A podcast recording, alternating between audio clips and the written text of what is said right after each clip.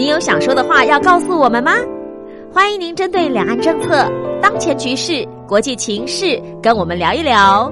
只要在一百五十字以上来表达您的看法，六月三十号以前以邮戳为凭。记得将你的基本资料写清楚，寄到光华之声环宇天下事，参加自由新政就可以喽。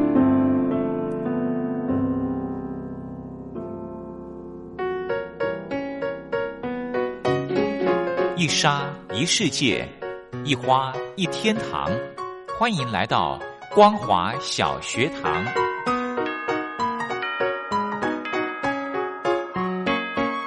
让我们一起学习，一起分享光华小学堂。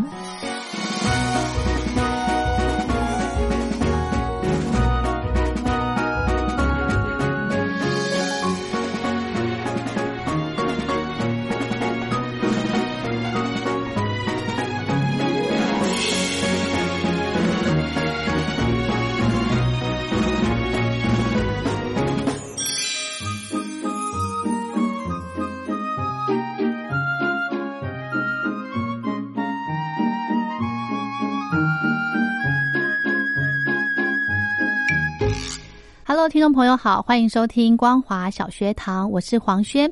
今天呢，在节目当中呢，非常荣幸的可以再度邀请到雷洛哥，来跟听众朋友介绍这本书哦。书名叫做《回呛的修养》。先来欢迎雷洛哥，好，黄轩好，各位听众朋友大家好。嗯，雷洛哥，你看最近哦有一些社会事件，嗯，好，比方说，呃，前上个月吧，就是美国这个 WHO 的副秘书长谭德赛，嗯哼，还有呃，这个上个月的这个什么非那个就是感情事件啊，这个罗志祥的事情啊，对不对？他们这两个呢，刚好都碰到这种呛来呛去的这种。状况是好，这个事件发生了，然后网友啊一直在呃反击他们啊，对不对？那其实呢，这个回话哈回呛其实是有。一些学问在的，对不对？是啊，平常日常生活当中，我们每个人的出生的背景、学历等等都不一样，所以大家其实觉得说，我们站在社会的平等基础上面，但是每个人的背景其实是不同的。嗯，所以我们常常也要保持的一个心态，就是我们谈什么事情的时候，我们可能要有。九分十分的把握，嗯，我们才要说某些话，嗯，否则很容易有些人会提出质疑的时候，你反而会哑口无言，嗯，也许你会觉得这别人反驳你的话是一种回呛，哦，对，但是如果你言之有理、言之有物的话。其实你不用担心这件事情，嗯，所以我们也其实要有随时别人都会有回呛你或者是质疑你的一个勇气跟准备，对，别人可能随时讲的这些话会刺到你自己的认知，所以如此一来，不论在你在什么时候，你都会听了别人说什么难听的话，我们也可以把自己的心灵先降到最低，嗯，因为心灵的伤害。这个程度把它降到最低之后，你才可以从容的去面对我该怎么样去回复别人。嗯，也就是说，嗯，你平常好，如果像刚刚雷洛哥讲的，我要平常就要准备好怎么样去呃回应人家给我的批评，是对不对？那你说你要你要先准备好怎么讲？嗯哼，可是。这个要练习耶，是啊，是啊，对不对？有些时候，大部分的人呃进了这个职场之后，呃遇到会回呛你的，一定就是主管。嗯，因为毕竟资职嘛，除非你是空降部队，一开始就去当主管，没有人一开始就当主管，很少。除非你真的非常的有天分，嗯哦，或者是你家里的背景够硬，所以你可以一开始就当主管。你可能会在职场上面听到主管怒骂说啊，白痴。不过骂白痴的人真的就太过分了，有点人身伤害。没错，所以有些人听到这些话的时候，身体有些人可能会觉得像被电到、被电流通过的感觉。嗯，所以。当对方严肃的说出这样的话之外呢，除了冲击之外，也很受到打击。嗯，好，就算是主管，我们其实现在也都知道，职场的伦理是不能够随便骂人家白痴。有些有些国家，它会有一些所谓的语言上的伤害啦，职场的暴力语言啦等等的。哎，这个会罚钱呢？会罚钱，对不对？嗯那有些人性子直的会说啊，不要，不管怎么说，骂我太白痴也过分了吧？那有些人比较认真的，就是说，你说我白痴是什么意思？这是两种不同的个性，对。对不对？那就算是在现代的话，很多的父母其实对孩子们也都是爱的教育，也不会直接骂他笨啊等等的。那当然了，我们也会想到一些很好的对应方法。那在书中的作者呢讲到说，有一天呢，他很早到了公司，带了些许的睡意，打卡进了公司的门。打卡的瞬间，就听到一句说：“你是白痴吗？”当时他心里想，一大早就被主管骂，是怎么了？嗯，然后呢？没想到呢，那个男性的业务立刻斩钉截铁的回答：“对我就是白痴啊！啊，我他这样子为什么会这样子回啊？因为他觉得说他心里会非常的愤怒，但是能够重复别人的这个那句话，也其实也是有些时候主管的怒骂，你用重复来化解是一件好事。这是日本人，因为他写这本书的时候，他觉得对方这个业务被这样骂的时候，当机立断重复。主管的话当成是回应，让他觉得还蛮佩服的。真的耶，而且表示他其实主管骂他这个，他没有任何的情绪在，对，所以他他才可以这样子很从容的回：“对我就是白痴，怎么样？看他要怎么样？”对对，因为其实呃有有一个叫华德迪士尼，就是迪士尼的这个创办人啊，啊他说呢，回呛的修养里面就是说，诚实的面对自己的无知吧。这样一来，必定有人愿意亲切的指导你。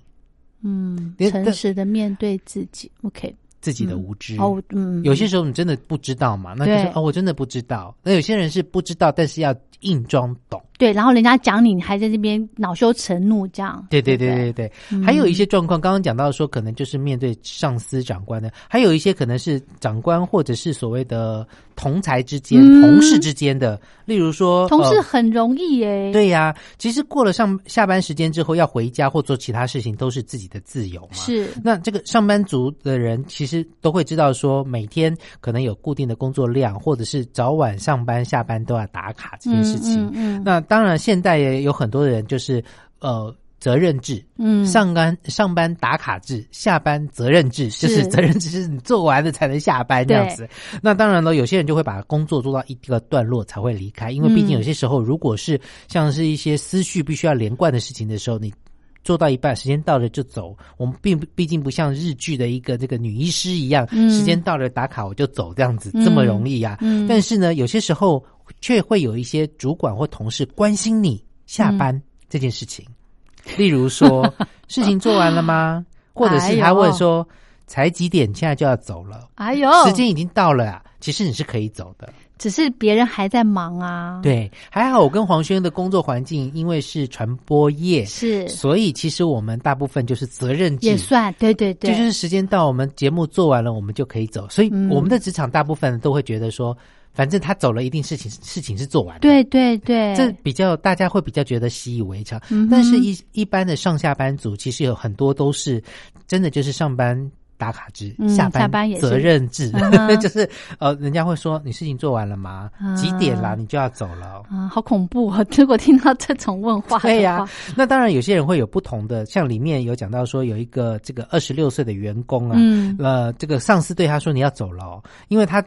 原本呃，他隔天早上要直接去客户那边跑业务，所以想要提早回家。上司这么一问呢，他就不好意思，不敢走尤其是日本人，他们特别不好意思，只好打开电脑继续工作。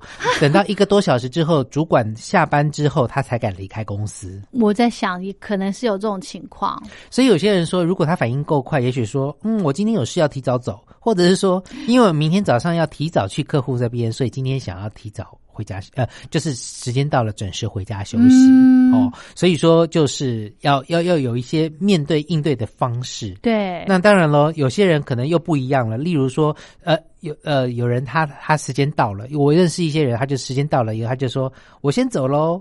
然后呢，他就直接说，因为呃，在日本会有一些文化，企业文化就是，哎，我到了，大家好吗？或我要走喽，回到家要跟大家讲说，我回来了。对，那他有遇到时间到了，他就说我先下班走喽，我先走喽。嗯，然后主管说什么？你要走了？那心里那个他听到主管这么讲，他就觉得说，哎，他这样问，不应该走，是在暗示我什么吗？虽然他很想问主管说，都这么晚了，科长你怎么还不下班？但是想问这个，但是他呢，只能僵着脸，然后露出逼自己露出爽朗的表情，说：“对我要下班了。”嗯，这样告诉他，嗯，然后他就觉得哦，好，你要很很自信的跟他讲。对，真的很重要。之前不是有人讲说，嗯，呃，就是你如果已经到了下班时间，你还在忙，就表示你的工作效率是有问题的。没错，对不对？没错，对。可是你正常走，你要觉得说。你真的事情有做好吗？你那么早就走了，哎，这么准时就走了。哎，我以前都是属于下班准时的耶，是哈，因为我一定会提，你会被他眼红。我跟你讲，我，我都是超前进度把事情做完。因为我习惯就是把事情提前部署到，先做好。我大概知道，我我自己虽然公司会有所谓的年度计划，嗯，但是我自己会有我每周或每一季的工作计划，嗯，好。例如说，我已经知道说，哦，几个月之后要准备过年，会有连续假期，我就开始构思我那时候要做的特别节目是什么。如果是过年，我就要跟大家来介绍一些年菜，或者是配合现在的一个时节里面有什么样的一些东西可以做。对，这个东西就是我自己会做哈，所以我大概。在前一两个月，我就会把节目的素材都准备好，嗯，然后等到那时候要开始录的时候，我很快的就完成了。对，有些人是到那时候才开始想，糟糕了，我过年要做什么？我要找谁？那现在过年前，你如果有些时候要找谁来上节目，咱大家都很忙。甚至有人飞出去了，对，都没有空，那你就惨了。对，所以我又会提早做，然后大家有有些朋友都会说：“哎呀，你现在已经在录明年跨年的节目，还是什么，还是后年的节目？”就会说：“哎，你是不是都提早做好了？”我说：“对呀。”嗯，对，就明白，就是很很坦然的这样都有准备，而且我还会告诉他我做了什么，我不会怕他偷，因为没错，我都已经做了，你做了就是抄袭啊。对你，你最好不要偷，不要学我做的啊。对呀，OK，好，聊到这边，我们先休息一下。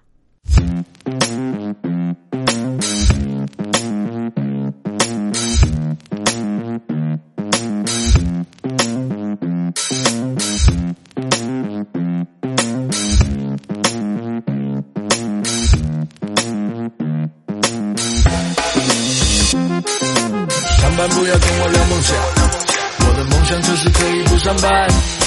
我想睡到下午一点半，过了这么久怎么才礼拜三？上班不要跟我聊梦想，我的梦想就是可以不上班。我想睡到下午一点半，过了这么久怎么才礼拜三？我忙到睡过头上班，没时间来不及打卡。我挥霍青春，为了几个臭钱，我真心需要大把。我好怕没饭吃，我讲话要三思。有太多的但是，我又忘记了三次。有这么多的事情要做，还有很多会要开。这么难的日子要过，导演你要怎么拍？这么多要命的工作，超时想要把我给摧毁。抬头看中超时，一切都是为了薪水。有多少的不甘愿，不敢说，总有点送医院。我没法加班，只想下班，能不能完成我小心愿？肚子饿了，对不起，我不想每天吃超商，又忘记拿筷子了，薯条也没有反饭。加加加加！上班不要跟我聊梦想，我的梦想就是可以不上班。我想睡到下午一点半，过了这么久怎么才礼拜三？上班不要跟我聊梦想，我的梦想就是可以不上班。我想睡到下午一点半，过了这么久怎么才礼拜三？闹钟响起了，我该去上班。小睡片刻，真的起床好难。我是不是可以一直在梦里？怕再吵下去，大家得参加我葬礼。我不想排队等电梯，不想面对午休的人群，不想坐在办公室里看着时间滴答滴。能有什么梦想？只有不上班的愿望。前方没有一点希望，其实我就是个智障。什么钱都抠，什么钱都抠，抠到最后你就是个 Mr. Call。虾米龙后，虾米龙后，让我下班吧，我就是职业怠惰。想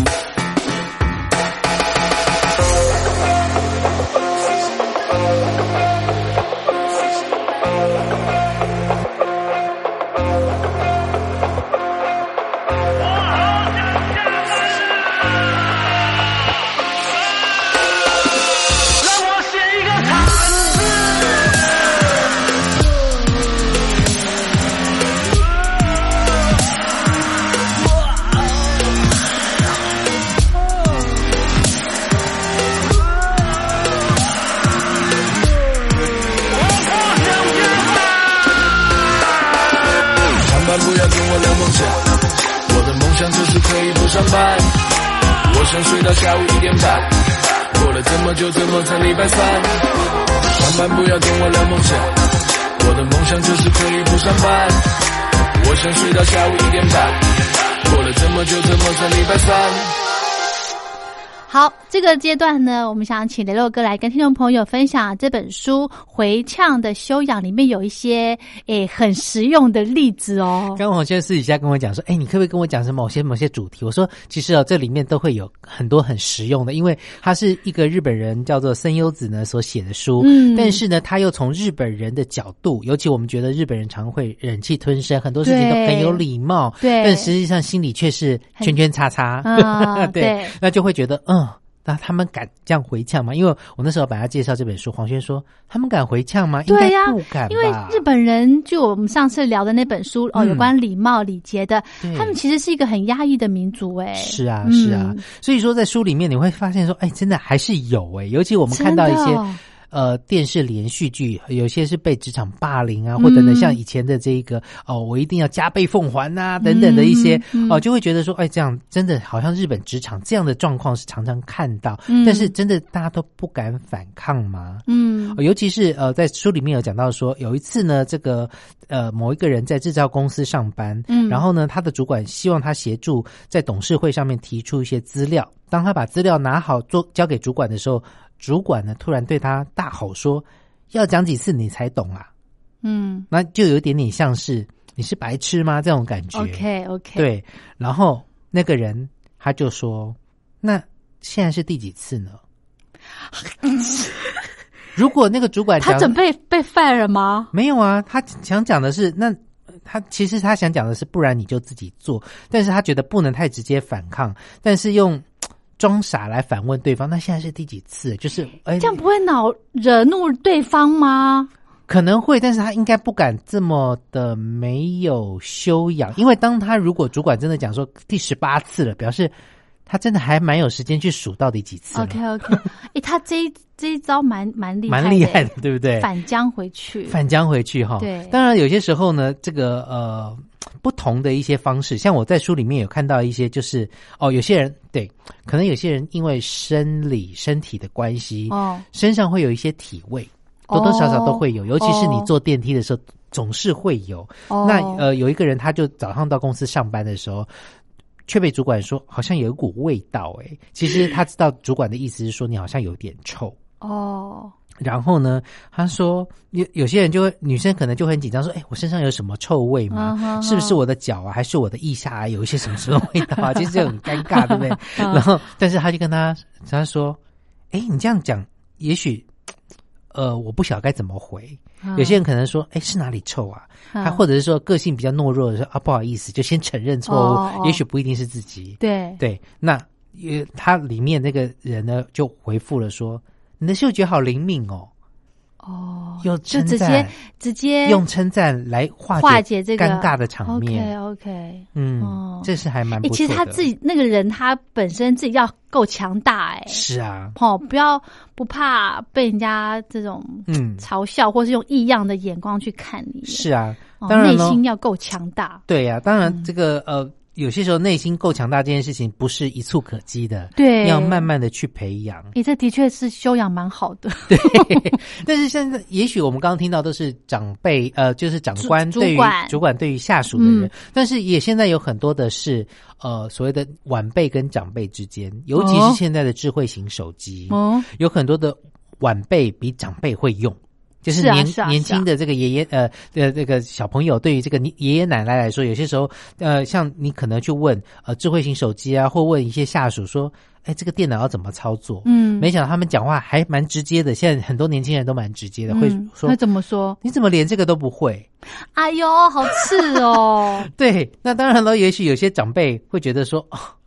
就毕竟是受伤，就是年轻的孩子嘛，也不好意思，就是不是在公司这样子。但是要怎么回呢？就就真的是，那也许你可以说你真厉害，哦，赞美对方，对你真厉害，所以你可以，你你学的比较厉害，教我一下嘛。好有修养哦，或者是动作真快，哎不。不愧是年轻人，就是自己是也算示弱吗？示弱，对不对？真的是不会吗？成好，你要高你就高吧。对啊，那有些人可能会辩解说，只有这个不会。哎，这可以回的很漂亮。对，只有这个不会。OK，刚好这个不晓得怎么用，教教我吧。哦，这个 OK，漂亮漂亮，是不是？对啊，那这个是其中我们在可能在工作上面会遇到的。那当然有些时候会有一些些。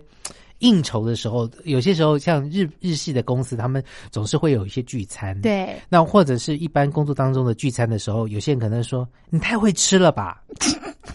哦哦，那有些人会说那又怎么样？那尤其是女生，如果这样被形容的时候，会有点尴尬。我想想看，如果是我，哎，其实这种这种哈，都平常都要准备好，你要怎么回才回的漂亮，你知道吗？对对对对对。我想一想，我要怎么回？花，你太会吃了吧？嗯，啊，就好吃啊。嗯，对呀，这样回 OK 吗？对啊，也许你可以说我吃的很开心啊，有哪里不对吗？这也不是证明我很健康吗？我吃得下，睡得着啊。嗯，其实这样子呛的味道倒还好。对，但是至少就回了嘛。但是回给他，对，对不对？那有些人可能是很在意自己的身材的话，意思是说，呃，怎么样怎么样啊，等等的。那当然喽，在在呃。有些应酬的过程当中，有些女生可能会被稍微骚扰一下，就是你怎么那么会吃啊？就意思是说你可能很没有女人味啊，等等。那也许你就跟他讲，我就是一个比较没有女人味的人啊，让他觉得啊，就反正把你当男生，body body。OK，这样是可以。呃，与其对他展现魅力，不如展现你的食欲吧。嗯，让他知道，就是你跟我出来吃饭，你是很开心的一件事情，不用担心顾忌太多。对，而且这个回回话，我们这个其实不到呛了。回话的过程呢，我们自己是内心是一个很很强大的部分。对，没错，没错。好，那当然了，还有一些呃，这个聚餐场合或者是。场合里面会遇到一些长辈或等等，都会问啊，什么呃，交女朋友、交男朋友了吗？交往多久啊？什么时候结婚？其实这时候是压力很大吧？在台湾也有啊。对呀，各国好像都有。嗯嗯嗯。西方好像比较少，大家都是 not your business，不是关你屁事。像王菲，我就常常蛮蛮那个佩服她，就直接告诉你关你屁事。哎，真的帅。对呀，但是有些时候长辈你比较没有办法，不能这样回。那公司的这个前辈你也很尴尬。对对啊，这要怎么回哈？对呀，哎，如果真是人家问到说，哎，那个雷洛，你怎么还不交女朋友啊？这样子，那你要怎么回好他？哎，其实之前哈，我年轻的时候还没有结婚的时候，我的确有把，因为常常你到了适婚年龄，人家就会去问你哦。对，后来我就把那个谁啊，陈美凤妈，嗯哼，他就说。人家说：“哎，呃，黄勋娜，你怎么还不结婚呢？还不交男朋友啊？这样还不结婚呢？”然后我就会回他说：“我要在我最好的状态的时候再结。”哎，这蛮好的。甚至后来有些人用赖皮的方式，年底年底哪一年年底不知道哦，年底年底，哎，对哈。哎，有些人他在这书里面有讲到说，你可以回答说：“因为我的理想太高了，所以真的很烦恼。”哎。哦，当然有些遇到一些人就很鸡婆的会说，那我帮你介绍，那就很讨厌。他就是很认真，很认真，对不对？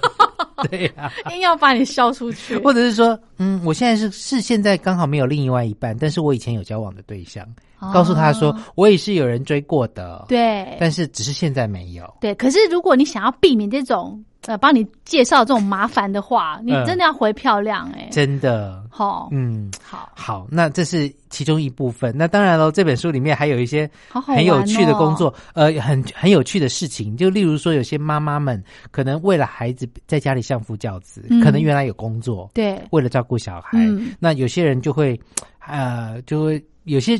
还是家里还是家庭职业妇女的话，就还好。那有些人可能就会说全职妈妈，对，然后会问说：“哎，你妈妈为什么不去工作？”或者是婆婆可能会说：“媳妇说你怎么不去工作啊？”有些人会觉得你太爱管闲事了。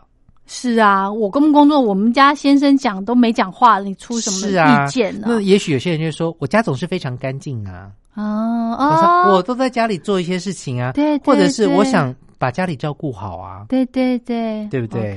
对啊，因为其实呃，日本有个演员说，他觉得世界上没有一个工作比家庭主妇的工作更辛苦。说得好，真的说得好。我虽然不是全职的家庭主妇，但是我非常赞同这句话。是，嗯，是很辛苦。对，那当然有些人会喜欢。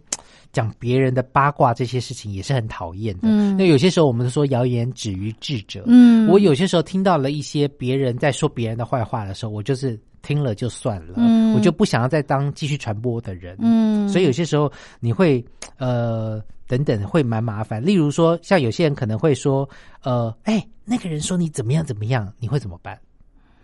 我会说。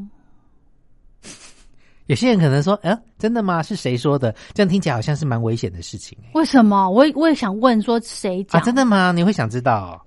哦，你讲到这个，我真的有一个例子，就是也是同事说说我穿他小鞋啊，我我当下是很生气的，是因为我觉得我没有做这件事情，你你就你就在那边瞎猜，嗯，瞎猜的那个穿他小鞋的名单里面，其中有一个是我。